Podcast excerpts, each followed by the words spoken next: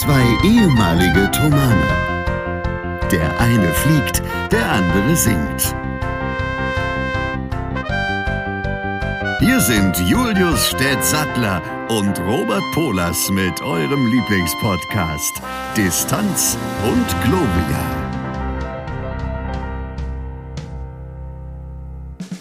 Also das merkt man halt einfach auch, ne? ob die weiter mit dir befreundet sind, weil du jetzt als Freund so wertvoll bist oder ob die halt weiter mit dir befreundet sein wollen, weil du mit Amakord da jetzt irgendwie ein bisschen mehr im, im Blickpunkt stehst an der einen oder anderen Stelle. Und das ist äh, ja. halt schon so, dass man dann auch über die Jahre lernt, das auch voneinander zu unterscheiden. Also wer ist da jetzt wirklich an dir persönlich interessiert und wer, äh, wem geht es eigentlich nur darum, so ein bisschen Randfame irgendwie mit abzugreifen, äh, dass er sich einen darauf einbilden kann, dass man jemanden kennt, den jemanden kennt oder so. Weißt du? Also, ja. Genau, so ist es bei dir. Bei mir ist halt so, es gibt, es hat mir eine Freundin gesagt, die jetzt auch bei Lufthansa Cityline fliegt, ich auch immer noch sehr guten Kontakt zu der habe, die ich auch gerne habe, die hat gesagt, weißt du, ich habe Leute verloren in der Pilotenausbildung, weil die nicht verstehen konnten, dass ich mich nicht zurückmelde. Ich habe denen das nicht vorher gesagt und das hat die mir eben geraten, den Leuten das zu sagen, dass es eine stressige Zeit wird. Und aktuell ist bei mir ja so, wie ich ja schon immer wieder auch immer wieder erzählt habe, dass ich jetzt in der stressigsten Zeit bin, meine Ausbildung. Bis Ende November geht das noch, wo es so hardcore ist und da passiert das eben mal, dass man knapp gerade so noch einen Termin findet für die Aufnahme. Und da ist es eben so, da gibt es Leute wie dich, die das eben akzeptieren können, auch wenn man sich da natürlich trotzdem drüber ärgert. Haben wir ja vorhin drüber geredet, für mich ist die Sache geklärt. Und dann gibt es Leute, die einem das ewig vorhalten werden. Und das ist halt scheiße. Ja, ich komme jetzt halt auch langsam in ein Alter, äh, wo ich mich bei Leuten, die so eine permanent auch negative Ausstrahlung habe, haben, immer wieder frage, will ich das mein ganzes Leben lang? Ne? Also mhm. So Leute, die wirklich auch überall das Haar in der Suppe suchen und auch meistens finden natürlich, weil, sind wir mal ehrlich, was ist schon perfekt? Ne? Äh, jetzt, ob das jetzt im Leben oder im Beruf ist oder wo auch immer. Ähm, und aber dann aus der sogenannten Mücke den allseits bekannten Elefanten machen, bei Sachen, wo ich so denke, okay, das ist dir jetzt wichtig, aber muss es jetzt dann auch so wichtig sein, dass du es für mich zu etwas Größerem machst, als es eigentlich ist an negativer Ladung? Und das, äh, da, da, werde ich mit zunehmendem Alter, merke ich, härter mit Menschen, dass ich entscheide, das will ich einfach nicht und sortiere da aus, weil ich nach wie vor der Meinung bin, dass das Leben eine durchaus angenehme Angelegenheit sein kann.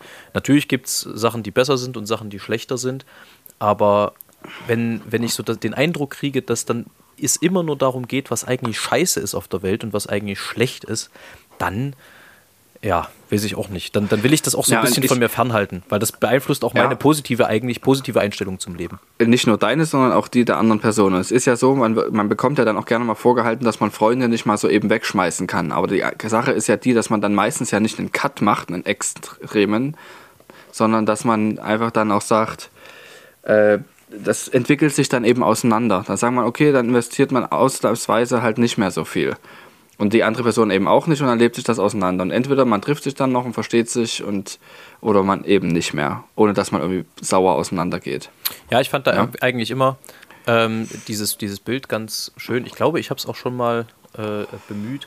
Dieses Bild ganz schön, dass zwei Linien, damit sie wirklich ihr ganzes Leben lang, also wenn die Linie jetzt mal synonym für den Menschen steht, äh, damit sie ihr ganzes Leben lang miteinander verbunden bleiben, müssen sie eigentlich parallel laufen, weil sonst gibt es irgendwo den Punkt, wo sie ja. sich überschneiden und dann auseinandergehen. Und das finde ich eigentlich sehr schön. Und je nachdem, wie parallel oder nicht parallel Linien laufen, geht das halt schneller oder dauert länger. Und manchmal reicht's, genau. reicht die Parallelität noch, um in den Hafen zu kommen des Todes. oder, oh eben oder eben nicht. Und dann lebt sich halt auseinander. Und ich finde, das ist ein ganz normaler Lauf der Dinge auch, dass Charaktere sich entwickeln und manchmal auch einfach in verschiedene Richtungen entwickeln. Und ähm, ich glaube, je eher man es schafft im Leben, da so, ein, so eine, sportliche, eine sportliche Umgangsweise mitzufinden, desto zufriedener und desto entspannter kann man auch damit umgehen. Ähm, ja. Also desto weniger, also bricht halt, desto weniger bricht halt zum Beispiel mal eine Welt zusammen, wenn, wenn eine Beziehung auseinandergeht. Ich meine, das ist nur noch mal was anderes, wenn da irgendwie Haus, Hof und Kinder mit dranhängen, als wenn man sozusagen nur zusammen ist, in Anführungszeichen. Ähm, aber auch da ähm, dieses, dieses, diese gewisse Gelassenheit mit dem Leben, weil ja irgendwie, das klingt immer so platt, aber wo sich eine Tür schließt, geht ja eine andere Tür auf am Ende. Immer. Das haben wir ja auch schon gemerkt. Genau. Aber ähm, ja, aber mal kurze Frage, wollen wir anfangen? Achso, bei mir läuft schon. Ach so, ja gut, bei mir auch. Ne? Na, da- okay, na gut, dann wollen wir die Leute begrüßen, oder? Na dann äh, wollen wir sie reinlassen. Äh, also Ja. herzlich willkommen zu Folge 136 von Distanz und Gloria. Ihr habt hier gerade mal den kältesten aller Cold Opener erlebt, was äh, zwei Gründe hat. Erstens ist es wirklich kalt draußen und zweitens äh, hat es im Gebälk ein wenig geknirscht heute, weil wir äh, Terminfindungsschwierigkeiten hatten. Ähm, to put it nicely.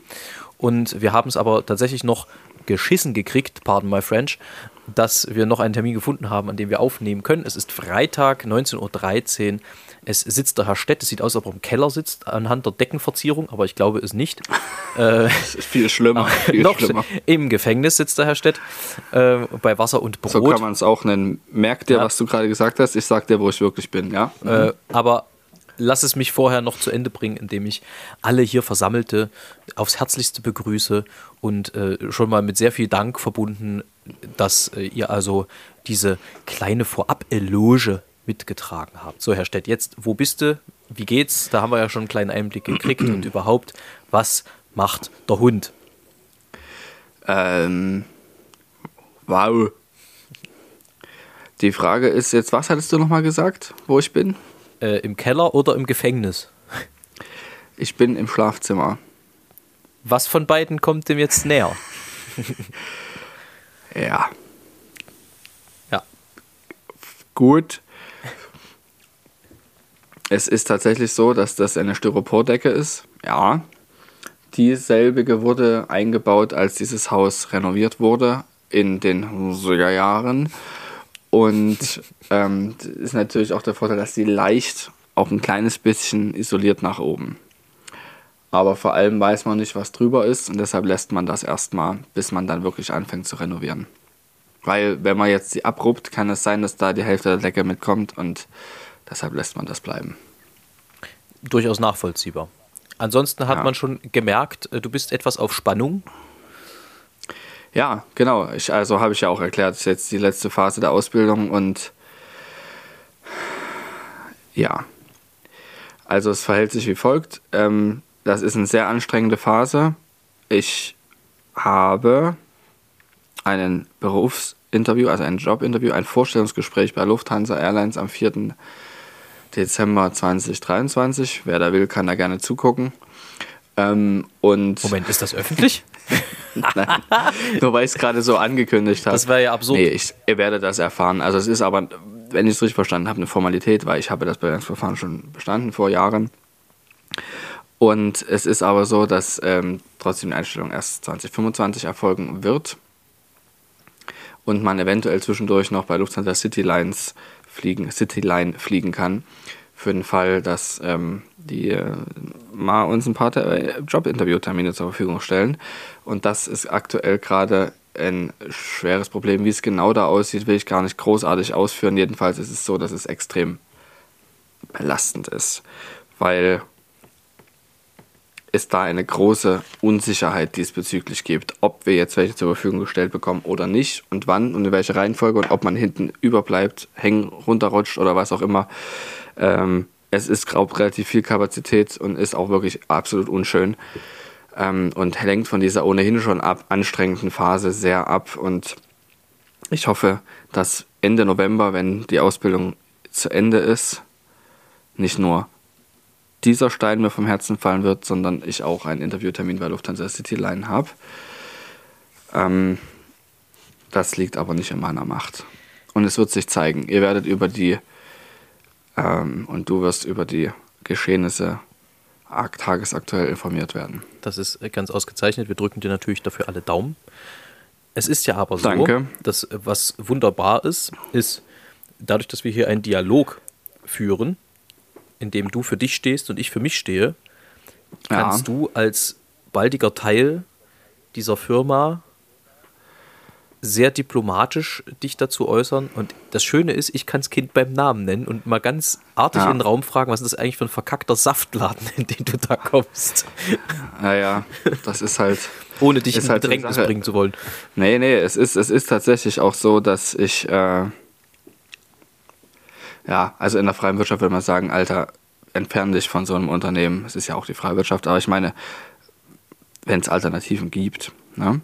Es ist schon so, dass es ein sehr gutes Arbeitsumfeld ist, wenn man dort einmal ist. äh, als Pilot ist es das Beste, was du in Deutschland auf jeden Fall bekommen kannst und es ist ein gutes Arbeitsumfeld, definitiv. Aber die Art und Weise, wie sie mit ihrem Nachwuchs umgehen, ist Boden. Ja, aber Tief also ich, scheiße. ich sehe halt den Sinn darin nicht, weißt du, du hast schon ein Verfahren, äh, man könnte es vergleichen vielleicht mit einem Hürdenlauf und du hast einen begabten Hürdenläufer, der da Hürde um Hürde nimmt und dann hast du als Firma nichts anderes zu tun, als dem permanent irgendwelche Steine und Stöcke in die Füße zu halten. Also das ergibt da vorne und hinten keinen Sinn.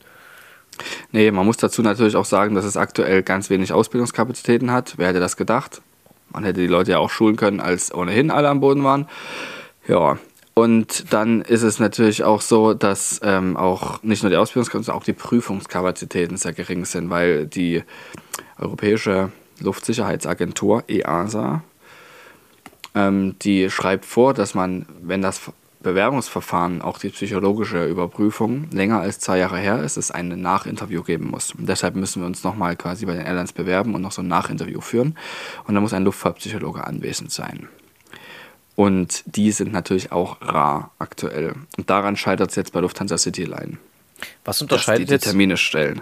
weißt du, was einen Luftfahrtpsychologen von einem normalen Psychologen unterscheidet? Es gibt, glaube ich, keine normalen Psychologen in dem Sinne, sondern jeder hat so seine Fachrichtung, wie das auch mit, bei Medizinern der Fall ist.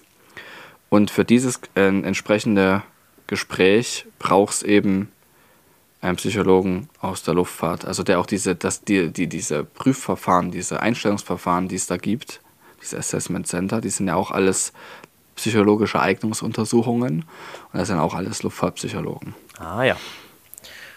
Genau, die haben da irgendwie, äh, wie das genau ist, wenn ich es wüsste, dürfte ich wahrscheinlich nicht mehr an so einer Prüfung teilnehmen, wie das genau ist. Aber äh, ich, es gibt ein, zwei Freunde im Bekanntenkreis, denen ich das doch ans Herz gelegt habe, sich dort zu bewerben, damit es mal vorangeht.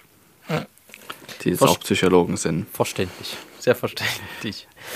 Ja, ähm, dann, also, ja, wir, wir wünschen dir alles Gute für alles, was da jetzt so ansteht und für alle Stöckchen Danke. und Steinchen, die dann noch in den Weg gelegt Ja. werden, von links und rechts. Äh, gehen aber davon Also aus, ist, dass du, dass, bin- dass du diesen Eiertanz äh, sehr gut äh, über die Bühne bringen wirst. Und außerdem auch diese Herausforderungen, genau. Jedenfalls ähm, ist es so, dass ich es auch einfach leid bin, wenn Leute mich fragen, wie geht's dir? Immer wieder negativ sein zu müssen. Es ist leider so. Ich, wenn ich die Frage ehrlich beantworten will, kann ich nicht sagen, es geht mir sehr gut. Es geht nicht. Ich würde es wirklich gerne machen. Mir geht es im Grunde gut, aber ich bin wirklich unwahrscheinlich gestresst. Und das geht mir nicht nur deshalb auf den Keks, sondern weil Leute sich auch immer mal denken, ja komm, so scheiße kann es ja nicht sein, dass du einfach zwei Jahre gestresst bist. Ergo, man traut sich nicht mehr das zu sagen. Oder ähm, ich gehe auch nicht mehr gerne so unter Leute, weil die mich halt wissen wollen, wie es mir geht. Und auch hier jedes Mal, wie geht's dir? Ist die Frage, die du natürlich ehrlich beantwortet haben möchtest. Und ich, manchmal habe ich so Schiss, nicht bei dir, aber so grundsätzlich, wenn Leute uns zuhören, dass ich, dass denen das auf den Keks geht. Ich sag mal so, Aber der Fall ist, es geht mir so. wer, wer dich kennt Und ich hoffe, dass es irgendwann mal zu Ende ist. wer dich kennt und also und ich gehe davon aus, dass die Leute, die hier zuhören, seit 135 Folgen, äh, jetzt in der 136. Folge, äh, dich ein bisschen kennengelernt haben. Wer au- auch weiß, wie du sprichst und ein bisschen mitkriegt, wie du tickst, zumindest so on air, äh, der Ja. hält dich jetzt nicht fürs Abbild von Mr. Burns. Ja. Im, im, Okay. im Mr. Mr. Burns im Wollpullover. Das äh, Ja. glaube ich nicht. Das wäre übrigens ein schöner Folgentitel. Ähm, Ich bin im Wollpullover. ja, ja, das, deswegen sage ich es. Ähm, Ja, ja. Es Nee, wir also, haben einen anderen Folgentitel. der ist ein bisschen lang und auch ein bisschen eklig. Ich würde ihn aber trotzdem gerne sagen. ja, sag, hau raus. Wir können jetzt auch einfach nur den ersten Teil nehmen. Ja, dann sag den ganzen und dann hat man den Zusammenhang. Pass auf, ich schrieb am Donner, Mittwoch, Mittwoch, glaube ich. Mittwoch oder Dienstag sogar schon. ja, Montag wahrscheinlich sogar, schrieb ich dem Herrn Pohlers neuer Folgentitel, das Sahnehäubchen auf dem Scheißhaufen. So ist das. Nee, das muss sogar letztes Und- Wochenende gewesen sein, tatsächlich. Genau, es war am noch Wochenende, Augsburg Samstag, war. ja. Und, nee, Sonntag, genau. Und die Antwort war, was ist denn da los? Ja. Nichts anderes.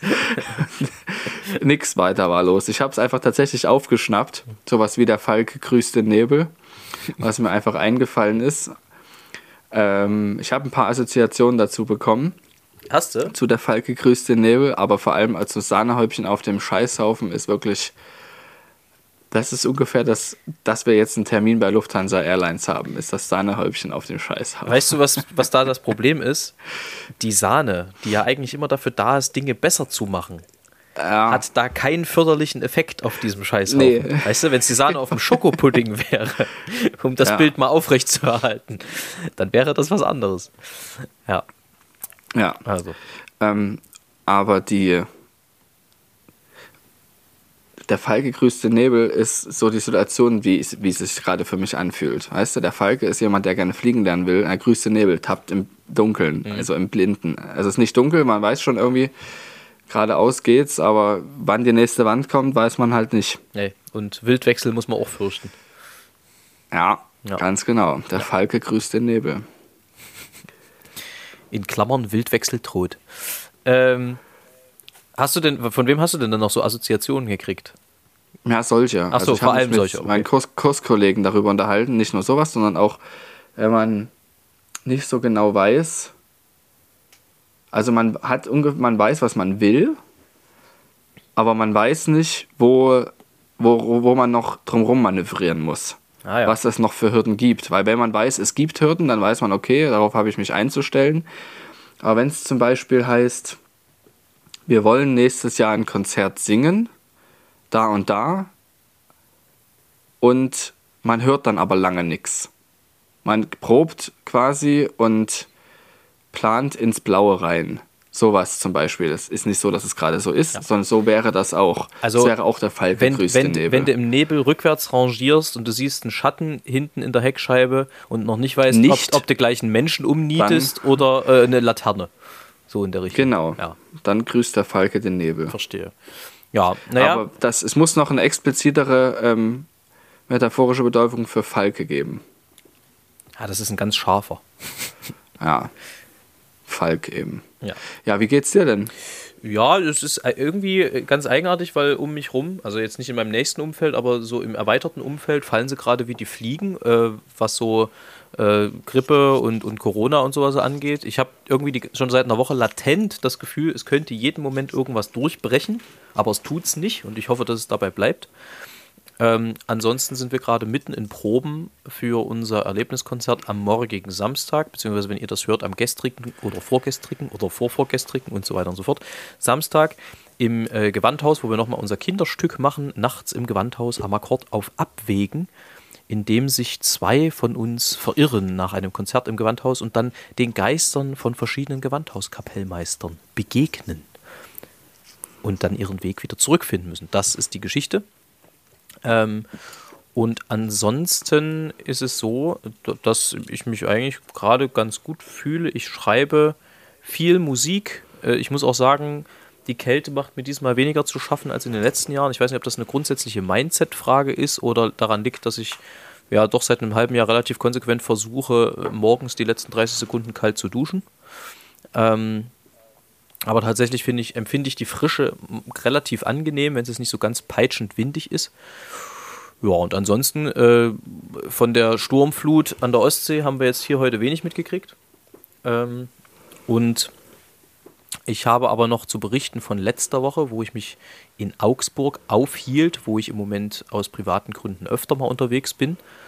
Ähm, da habe ich eine Operninszenierung gesehen von Fidelio. Eine Operninszenierung, die, sehr, die für, für sehr viel Furore gesorgt hat, weil es in der äh, Premiere unter anderem nicht nur Buhrufe während der Vorstellung, sondern auch Aufhörenrufe und regelrechten Tumult gegeben hat. Und da hatte der Katastrophentourist in mir gesagt, das muss ich sehen. Und unter anderem auch deswegen, aber es gab auch äh, private Gründe, warum ich das sehen wollte, äh, bin ich nach Augsburg gefahren und äh, habe mir diese Inszenierung angeguckt. Und ich muss sagen, nachdem ich sie gesehen habe, also dazu muss man vielleicht noch kurz äh, voranschicken, dass die Buhrufe und so, das bezog sich jetzt nicht auf die ausführenden Musikerinnen und Musiker, sondern ähm, auf die Inszenierung. Und ich muss sagen, dass ich diese Inszenierung retrospektiv als sehr, sehr empfehlenswert und ziemlich fantastisch empfunden habe. Weil, ich weiß jetzt nicht, inwiefern du die Oper kennst, vielleicht nicht, aber Fidelio gilt als eine der drei deutschen Opern mit der Zauberflöte und dem Freischütz zusammen ähm, von, von Beethoven geschrieben. Und das Stück ja, kann man, soll ich kurz zusammenfassen, worum es geht? Es geht im, im Prinzip um ähm, ein, ein, ja, eine Art Diktator, der einen Edelmann ins Gefängnis gesteckt hat, äh, dessen Frau äh, versucht, weil sie halt nicht weiß, ob ihr Mann noch lebt oder tot ist. Und sie weiß auch nicht, dass der im Gefängnis sitzt. Der gilt einfach als verschwunden offiziell. Diese Frau versucht als, äh, als Knabe verkleidet äh, dem Kerkermeister zu helfen, ähm, um Zugang zu dem Verlies zu bekommen, von dem sie ausgeht, dass ihr Geliebter dort ist. Das ist im Groben der Plot. Da gibt es dann noch hier ein paar zusätzliche Leute in der Handlung, bla bla. Was diese Oper äh, im Grunde ja eigentlich so, so gut macht, ist natürlich einerseits ähm, Beethovens Musik, andererseits ähm, aber auch äh, die, die, die Umsetzung, die szenische Umsetzung dessen, was geschrieben ist.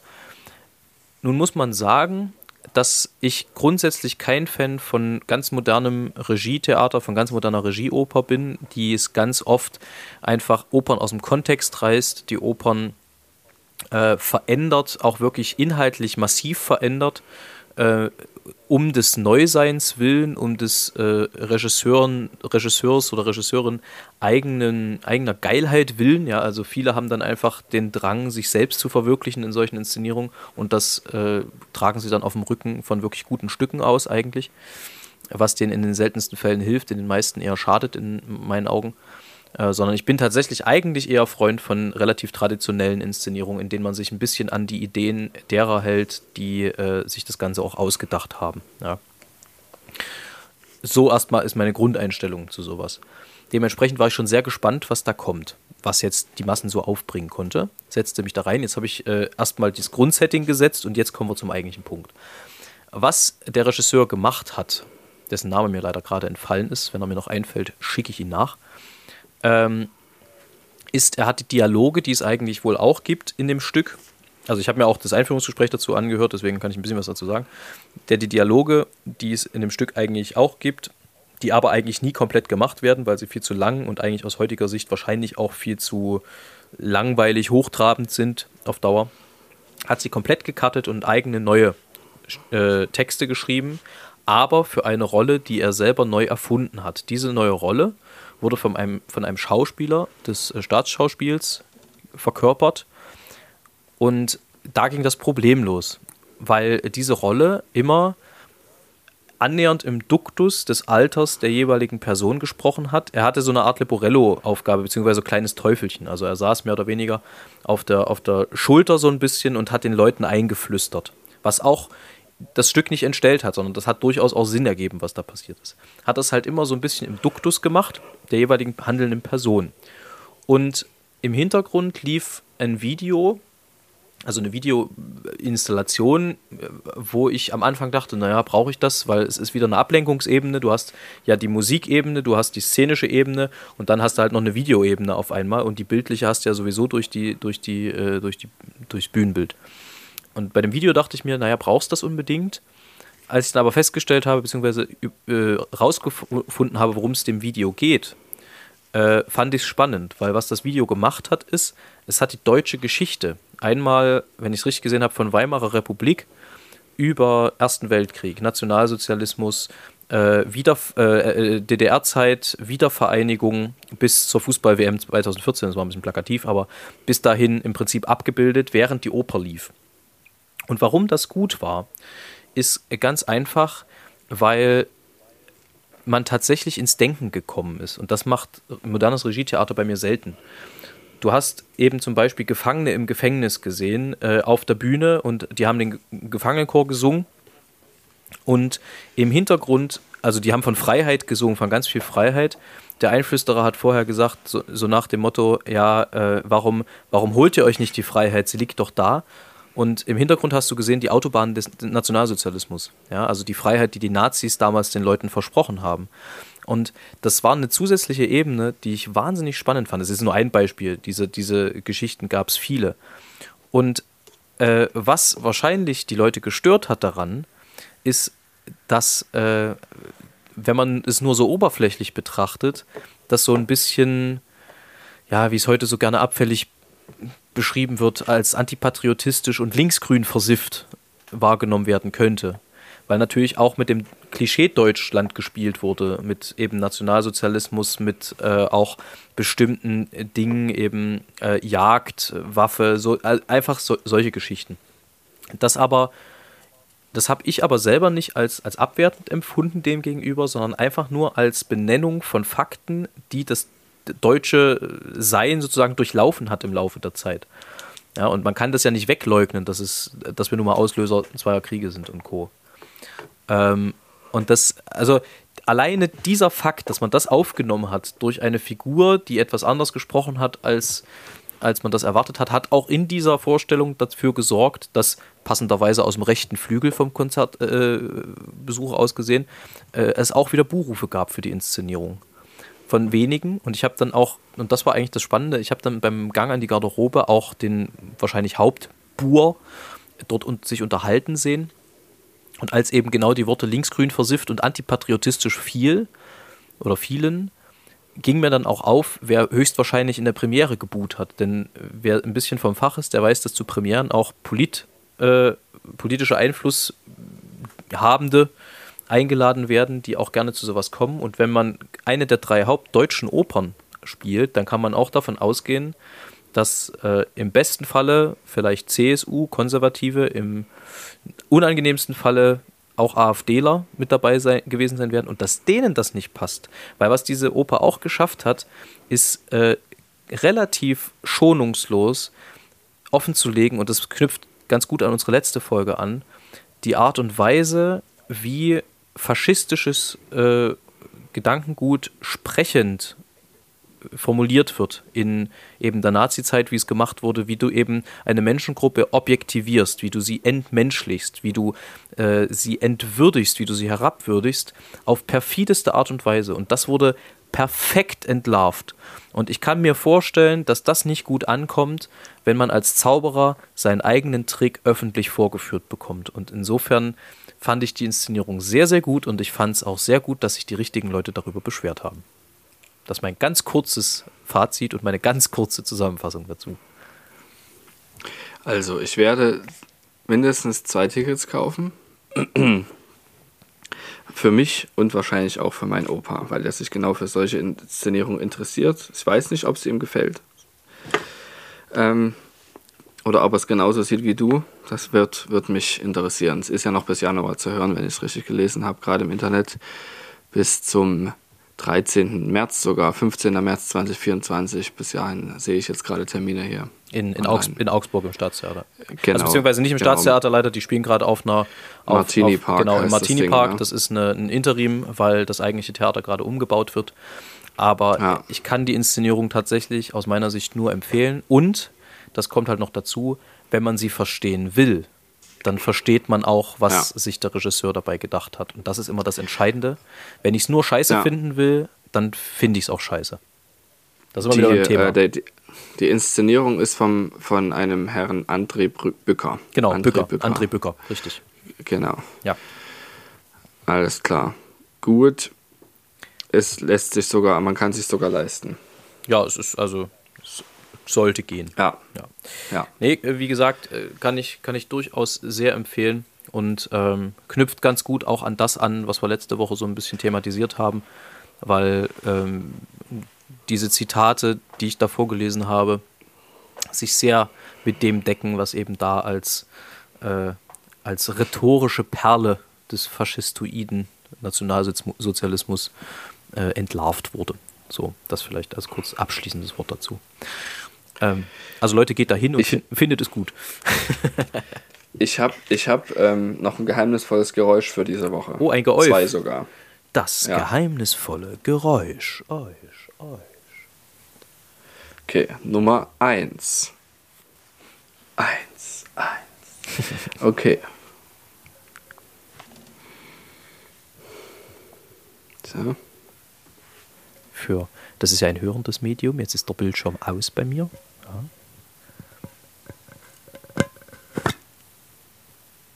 Es klang, als ob du eine Dose aufgemacht hast. Genau. Yippie. Richtig. Also ich glaube, ich das, das ist das erste Mal erraten. Das gefühlt, nein, das stimmt nicht. Ich glaube, ich hatte einmal Streichholz anmachen richtig, aber ja. seitdem glaube ich nie wieder. Und dann habe ich noch das geheimnisvolle Geräusch Nummer zwei. Ei, zwei. ei. Zwei. Ja, genau. Achtung. Oh, das ist wieder so ein. Das kann man wieder so schwer orten. Machst, kann, kannst du es nochmal machen oder war es eine einmalige Kiste? Nee, nee, das geht schon nochmal. Ich gebe dir einen Tipp. Du kennst das Geräusch sehr gut. Das klingt ein bisschen wie so eine Zahnpastatube oder irgendwas, wo nichts mehr drin ist oder Ketchup, wo man aber versucht, noch irgendwas rauszukriegen. Nee, du kennst das Geräusch noch besser als andere. Achtung. Dann, äh, ich kenne das besser als andere. Es könnte auch irgend so ein Spray sein. So ein Rachenspray Ja. oder so ein Zeug. Das Nasenspray. Nasenspray, ja. Ja. Ach ja, da werden Erinnerungen wach. So, noch einmal, da ihr es jetzt alle erkannt habt. Gut. Jetzt weiß Ja. ich es auch. Also jetzt, wo du es sagtest, weiß ich es. Genau, ich hab's ins Auge gekriegt. Es tut nicht weh. Ich habe, da fällt mir ein, weil du gerade sagst, Nasenspray ins Auge gekriegt. Achso, wir müssen erstmal den, den, den Bumper zumachen. Das war das geheimnisvolle Geräusch. Euch, euch. So, äh, ich habe gestern ge, geputzt und ähm, habe in meinem Waschbecken eine Stelle gehabt, die so ein bisschen sehr verdreckt war, wo ich aber mit normalem Zeug nicht fertig wurde und habe dort eine äh, Marke relativ starken Reinigungsmittels verwendet zum Sakrotan. Putzen. Nee, noch stärker. Zum Putzen. Treff. Noch stärker, ist nichts Deutsches. Ähm, zum Putzen. Und irgendwann so beim Machen fingen auf einmal mein, mein, meine Finger so zu kribbeln. Ich dachte, Nanu, was ist denn da los? Dann habe ich mir die Verpackung Ja. durchgelesen und da stand tats tatsächlich drauf, äh, kann ätzend wirken. Und dann dachte ich, okay, dann wasche ich mir lieber schnell mal die Flossen. Also achte da Ja. ein bisschen drauf. Das ist auch so eine Sache. Wenn man dann den so einen Gummihandschuh nimmt, muss man dann sehen, ob er am Ende noch da ist. So, weißt du? Ja, weißt du, was ich hier auch gerade noch sehe? nämlich Deutsches Tanzabzeichen, Welttanzabzeichen. das Elisa Maria hm, hm, hm, Leipzig an dem Tag, an dem wir uns kennengelernt haben. auch süß. Exakt dieser Tag, an dem hat sie das bekommen. Habt ihr euch auf einem Abschlussball kennengelernt? Sehr wohl. Ah, ich dachte, Also es ist war die natürlich Tanzstunde so- selber. Nee, wir waren ja auf derselben Schule. Wir übrigens auch, falls das noch niemand wusste. Und ähm, dann ist es tatsächlich so gekommen, dass wir uns dort das erste Mal so ein bisschen unterhalten haben. Interessant. Interessant. Äh, Herr Stett, wir haben noch überhaupt nichts äh, Distanz und Gloria Spezifisches abgearbeitet hier. Außer das geheimnisvolle so. Geräusch. Ja, Euch. deswegen. Äh, Mhm. äh, three things, as, as the German would say. Also drei Dinge.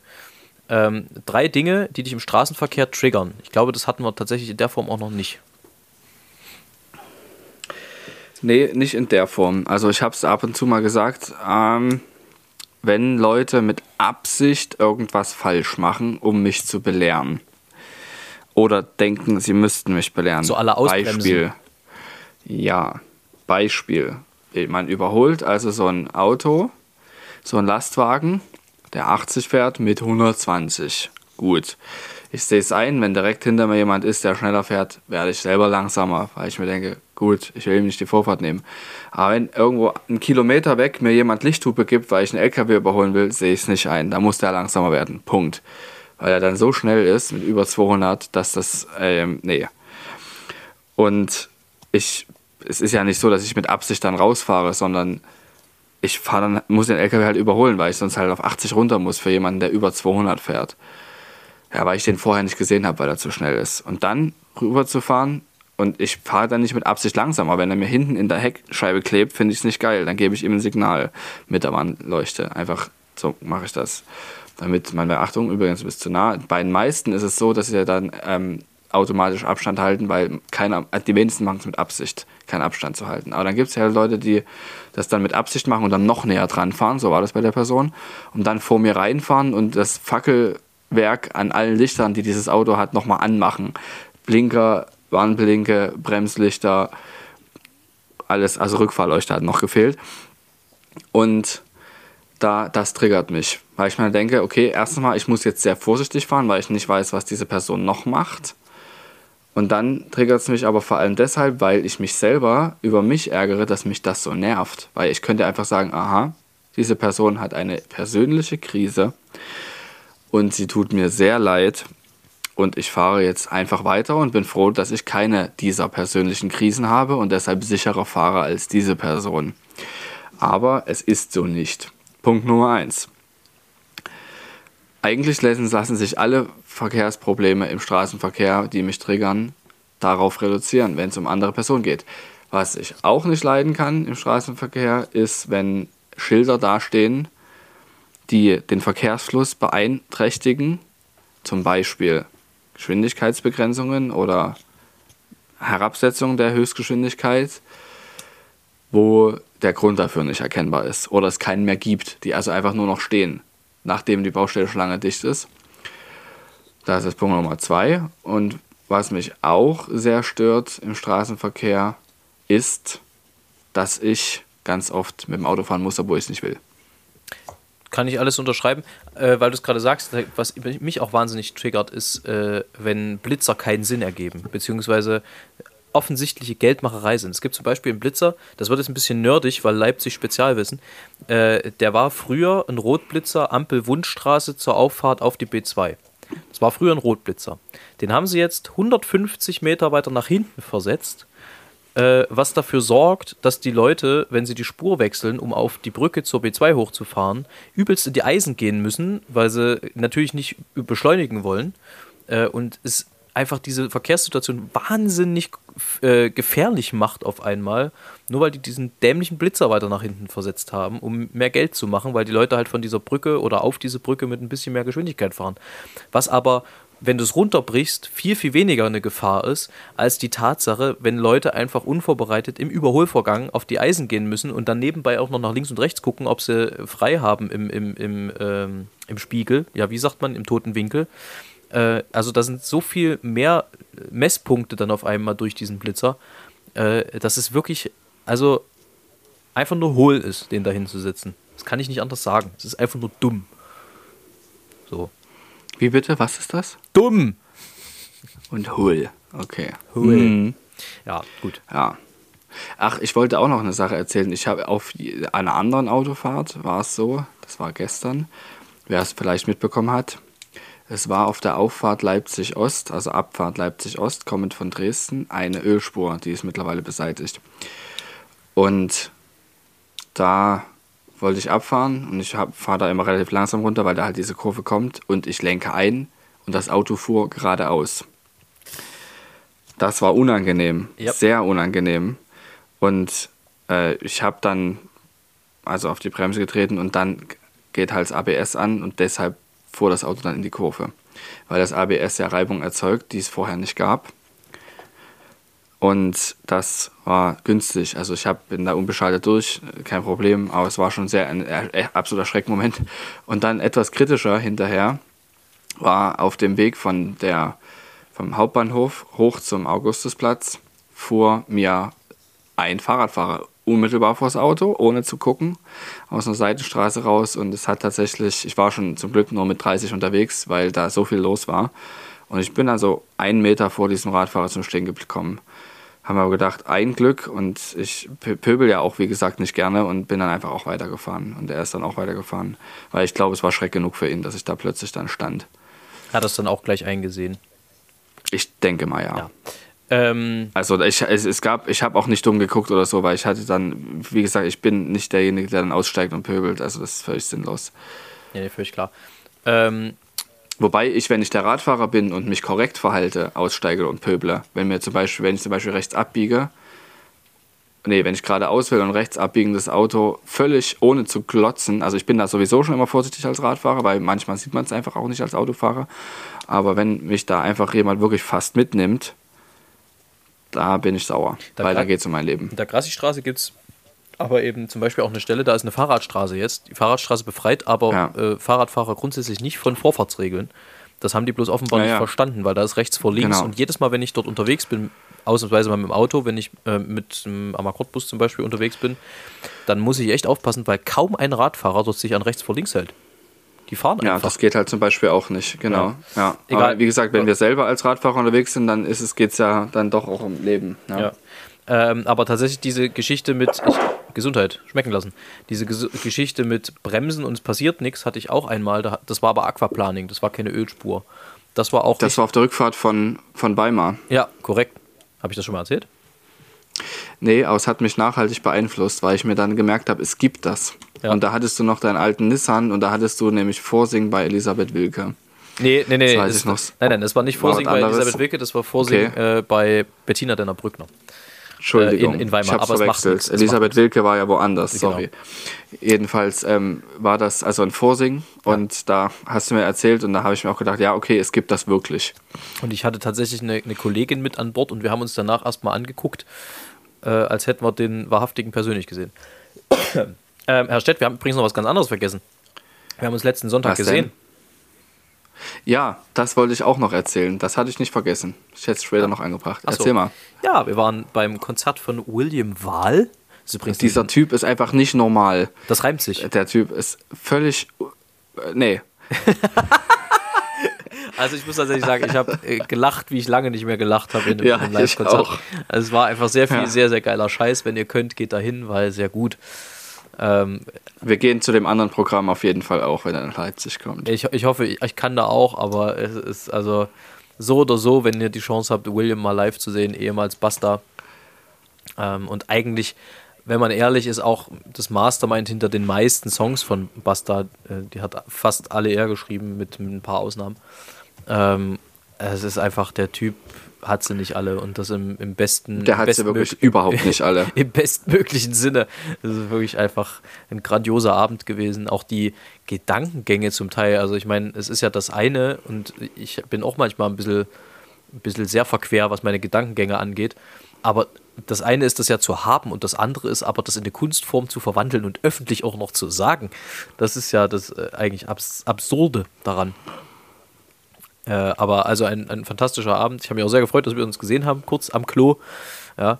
Äh, geht dahin, wenn ihr könnt. Sehr, sehr gut. Ach, ihr habt euch gesehen, also wir zwei haben uns gesehen. Wir haben uns gesehen. Ich habe ihn, also meine Kollegen waren hinterher noch kurz mit ihm was trinken, da ich aber nicht alleine war.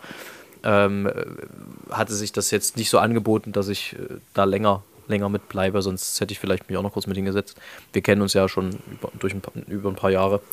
Ähm, und ja, es ist einfach, der, es freut mich auch total, dass der mit dem, was er macht, gerade so durch die Decke geht an allen möglichen Fronten. Ähm, das ist äh, einfach sehr schön zu sehen, dass sich diese Art des anarchischen Humors immer, in, immer weiter durchsetzt. Und Hast du mich gerade Arsch genannt? so ist das. Und gleichzeitig eine kluge Rede geschwungen. Das bin ich. Das kann ich. Äh, aber äh, weil wir da gerade einmal sind, ich habe noch ein Thema, was ich ganz kurz ansprechen wollen würde, bevor wir dann so langsam vielleicht Richtung Ende äh, meandern. Ähm, Ja. Und zwar aufgehängt an einem seiner, äh, seiner äh, Lieder, wo es um das Gendern ging. Ja? Ähm, zu dem man ja stehen kann, wie man will. Bei mir persönlich, ich wurde übrigens heute völlig random, das hat jetzt gerade nichts damit, zu- also nur, nur peripher damit zu tun, ich wurde heute völlig random an der Universitätskirche angesprochen von drei SchülerInnen, die mich gefragt haben, ob ich im Alltag gendern würde. Sie wollten das wissen für eine, für eine Umfrage für ihre Schule, für irgendeine Schularbeit. Da musste ich erstmal kurz nachdenken und habe gesagt, offiziell, wenn ich muss, ja. Privat mit Freunden nicht, weil es da auch keinen interessiert. Und das meine ich ausdrücklich, äh, vor allem äh, bei meinen weiblichen Freunden und FreundInnen. Ähm, wo wir aber gerade bei dem Thema sind. Es gibt einen Österreicher oder Schweizer, der eine Idee zum Gendern hatte, der ich gerne mehr Popularität zukommen lassen würde, weil ich sie als die bisher best verfügbare Lösung halte. Es gibt für mich gerade keine bessere Lösung. Abgesehen davon, dass man die Dinge lassen kann, wie sie sind, dass das nicht ganz fair ist für jeden, kann ich auch durchaus nachvollziehen, die Argumentation. Aber ich, ich muss das nochmal rausfinden, ob der Österreicher oder Schweizer war. Auf jeden Fall kein Deutscher, also kein, äh, kein äh, National, oh, das äh, ist das falsche Wort, indem zu sagen, ah, ihr wisst, was ich meine, also kein Territorialdeutscher. Ähm, aber deutschsprachig, der sich damit auseinandergesetzt hat und gesagt hat, wenn wir etwas ändern wollen und es wirklich fair für alle machen wollen, dann wäre es doch das Sinnvollste und Einfachste, eine völlig neue Form zu erfinden. Das bedeutet, wir erfinden eine neue Endung, die dann wirklich alle mit einschließen soll. Und ich finde diesen Vorschlag sehr gut, weil er drei Dinge vereint. Das eine ist, einen sprachlichen Fluss beizubehalten. Das zweite ist, wirklich alle einzuschließen. Und ganz ehrlich, also Studentinnen sind die Frauen. Und ob jetzt ein Doppelpunkt äh, alle, die sich ni als nicht binär zuordnen, damit einschließt, wage ich zu bezweifeln. Ja? Also ob der Doppelpunkt dann das ist, was den Unterschied macht am Ende von der weiblichen Form zu einer Form, die alle einschließt. Ähm, was dann bedeutet, wenn du Studenten hast, ja, bleibt es nicht Studenten, sondern man hängt ein Y statt äh, des Suffix an. Das heißt, man hat statt Studenten die Studenti. Das kenne ich tatsächlich auch. Also es gibt dann auch so, es gibt auch Leute, die sagen nicht Teilnehmer oder Teilnehmerinnen, sondern Teilnehmis. Nee, na, also, teil, also ich, müsste, ich glaube, man müsste ja. dann beim Wortstamm bleiben und es zumindest Teilnehmerie nennen oder Musikerie.